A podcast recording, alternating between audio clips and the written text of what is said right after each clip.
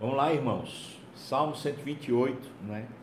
Alguns falam que é simplesmente a continuação do Salmo 127, como se fosse um único salmo cantado junto, não é? Pois bem, é, aqui está separado na, nas escrituras, então a gente vai seguir como está aqui. Temor de Deus e felicidade no lar. De fato, o segredo, a chave desse salmo aqui é essa palavra temor. E eu dei uma olhada nela no, no hebraico, essa palavra significa duas coisas muito preciosas. Uma é admiração. E eu acredito que a admiração, ela, ela, ela só nasce depois de uma confiança plena. Quando a gente tem uma confiança plena em alguém, ou em alguma coisa, de tal maneira que a gente diz, rapaz, eu queria ser assim, eu queria aprender isso, eu queria ter isso no meu coração. Isso é uma admiração, né? E a outra palavra, essa, essa mesma palavra temor significa também respeito, um profundo respeito. Então, a chave do que a gente vai ler aqui é essa admiração e respeito por Deus.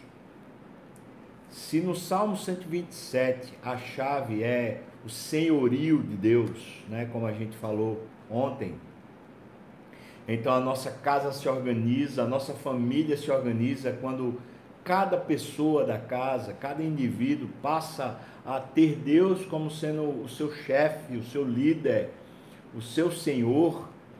Aqui está dizendo que a casa passa a ser organizada quando a gente tem Deus como sendo o admirável, aquele que a gente respeita, não é?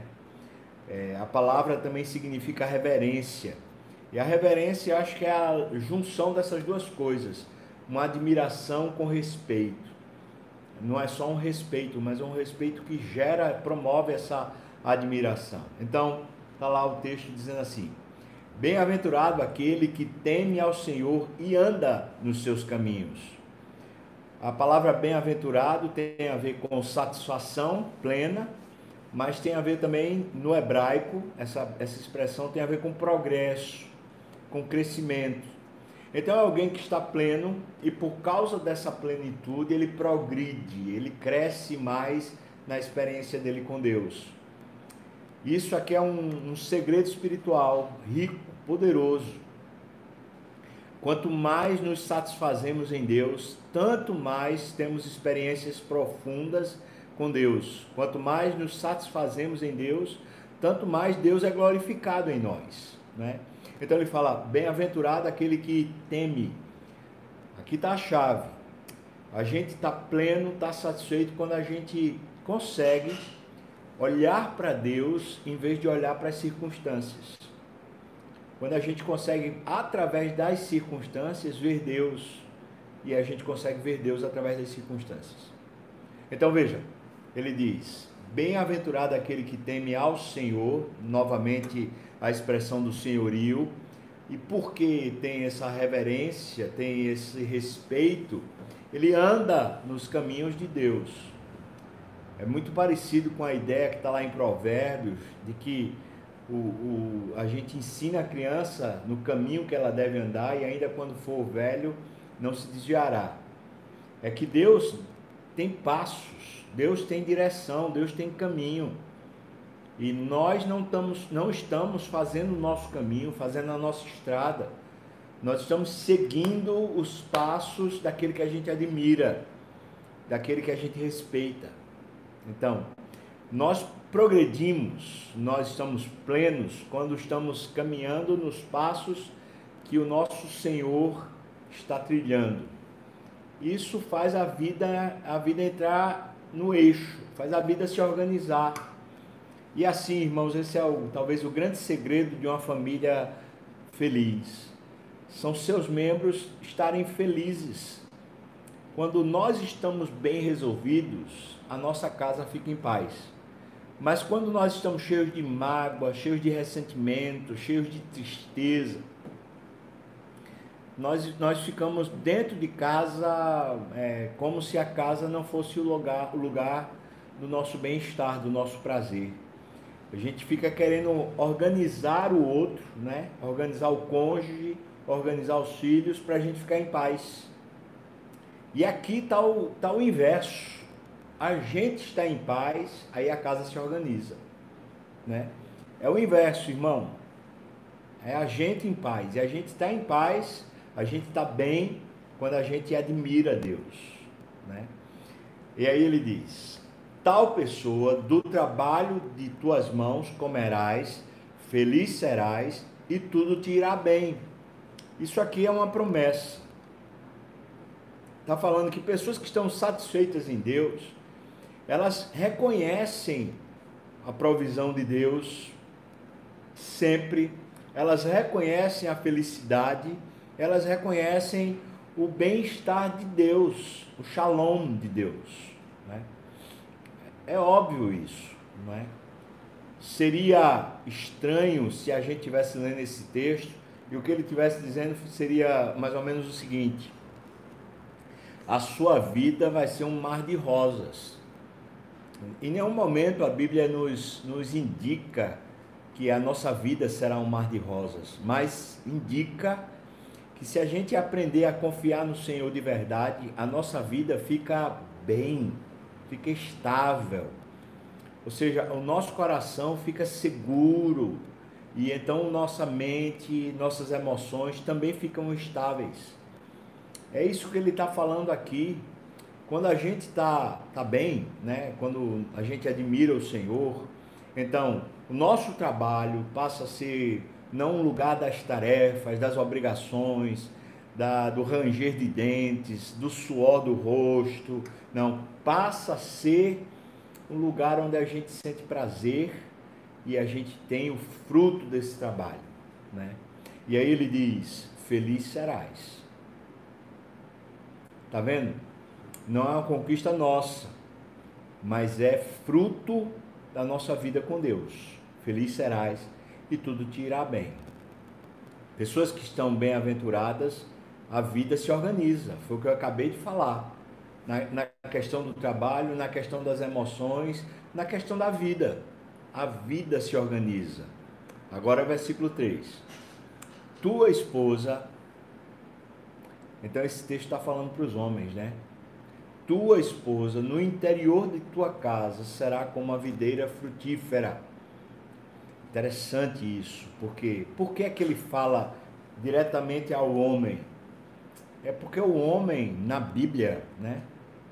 No padrão divino, o homem é o cabeça é o chefe da família.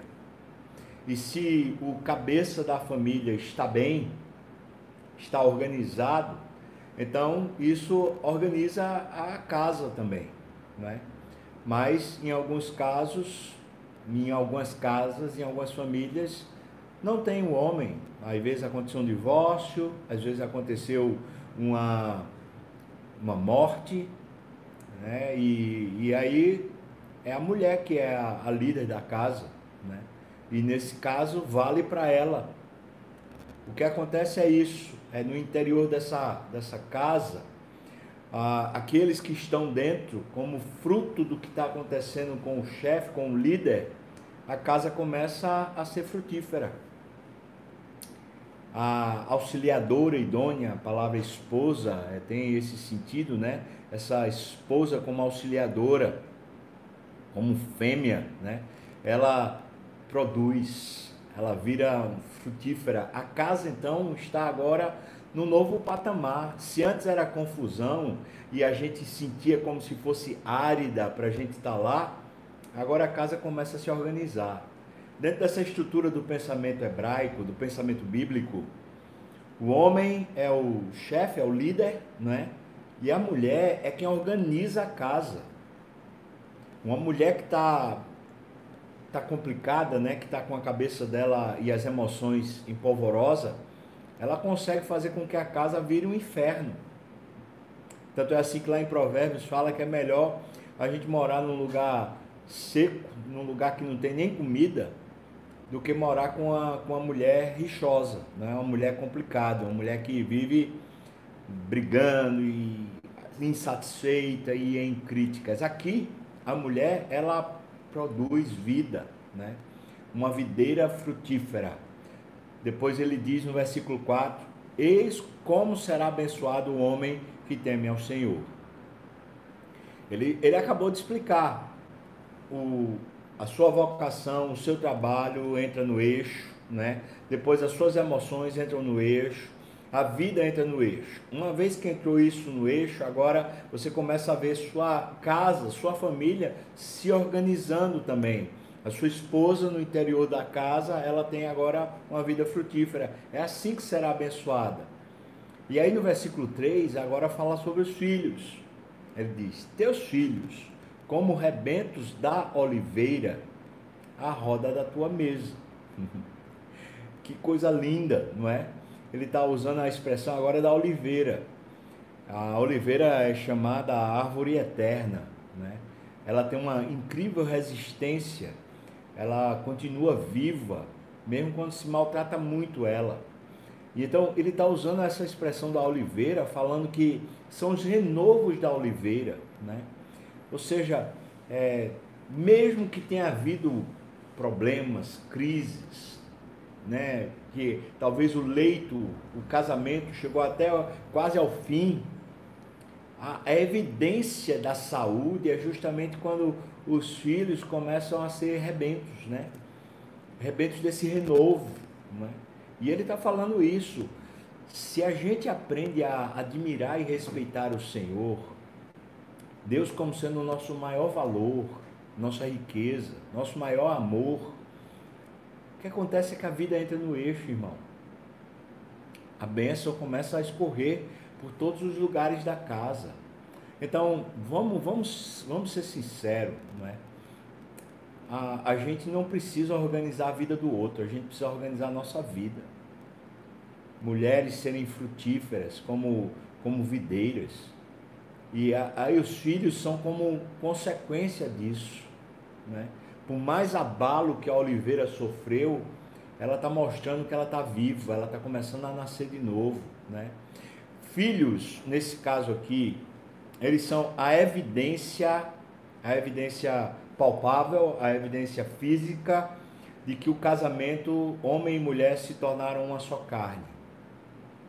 Os filhos são a evidência visível de que o homem e a mulher são uma só carne no casamento. Então ele está falando isso. O casamento entrou no eixo, a consequência é que os filhos são, de alguma maneira, abençoados, se tornam como renovo do casamento. Né? Assim será abençoado o homem que teme ao Senhor. Dito isso, ele diz, ele, ele saúda com a bênção, né?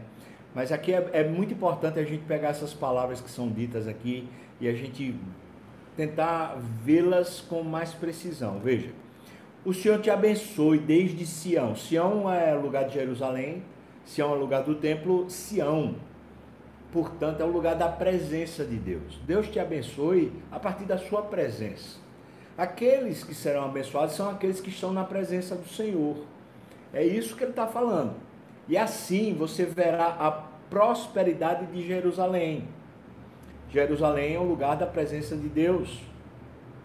Mas é interessante que a palavra Yerushalayim, é, essa palavra em hebraico, ela significa ensino de Deus. Literalmente significa isso. Então, seria: você verá prosperando, crescendo os ensinos de Deus dentro da sua história, dentro da sua casa. Gente que vive na presença de Deus, que está face a face com Deus, vai ver a sua vida entrando no eixo. E a bênção do Senhor é quando os ensinos dos caminhos de Deus começam a ficar claros, os ensinos de Deus começam a ficar prósperos na vida da gente durante os dias da tua vida e vejas os filhos de teus filhos. Ou seja, até a, a nossa longevidade, né? E, e, a bênção alcançando até os nossos netos. Será que isso aqui é uma utopia? Bom, esse, esse texto ele é tão bom, é tão bom que a gente tem dificuldade de acreditar, não é? Será? Será que isso vai acontecer na minha casa? Será que isso vai acontecer com meus filhos, com minha esposa, com meus netos? Será? Bom, é palavra de Deus inspirada pelo Espírito Santo. Isso aqui não era alguém jogando confete. Isso aqui não é palavras lançadas ao vento. Isso aqui é aquilo que cria a história. O espírito que soprou essas palavras aqui foi o mesmo espírito que criou o universo. Isso aqui é que cria a nossa vida, irmãos. Se a gente crer e se o nosso coração se conformar a isso, é isso que cria a história dentro da nossa casa. O ponto é esse, a gente precisa crer para ver e não ver para crer. Né? Crer. Assim será abençoada a minha vida. Amém? Você pode dizer isso? É assim que será abençoada a minha vida. É isso que eu quero para minha vida. Eu quero andar assim com Deus. Eu quero conhecer assim o meu Deus. Eu quero ver os frutos da minha vida com Deus acontecendo em tudo, na minha vida profissional, na minha vida emocional, tudo indo bem por causa do meu coração estar bem, porque as circunstâncias continuam as circunstâncias de um mundo caído, de um mundo sem Deus. Mas eu estarei bem à medida que eu temo ao Senhor, respeito o Senhor, admiro o Senhor, quero estar na presença dEle. E assim a bênção do Senhor vem, a prosperidade do caminho dele chega, e a gente vai ver isso acontecendo na nossa casa até os nossos netos. Hum. É verdade, né? É verdade. Final do texto é paz sobre Israel. Israel aqui é o povo de Deus, então Shalom. Essa, essa é a grande é o grande desfecho de, de alguém que está vivendo uma vida plena, é Shalom. Shalom sobre o povo de Deus. É essa paz que excede todo entendimento, essa virtude que faz a gente ficar bem. Shalom sobre o povo de Deus. Nossa família, irmão, tem resgate. Minha irmã, a sua família tem resgate. Daqui tá o princípio da nossa sabedoria, o princípio da virtude, é a gente passar a admirar a Deus. Em vez de a gente viver se queixando, murmurando, é, magoado, ressentido, querendo que os outros se organizem, né? A gente quer que o marido mude, a gente quer que a esposa mude, a gente quer que os filhos mudem para a gente ficar bem. A gente, aqui é o contrário. Eu vou, eu é quem vou mudar. Eu é quem vou aprender. Eu é quem vou viver e a vida vai começar a ficar direito, organizada, né? Amém.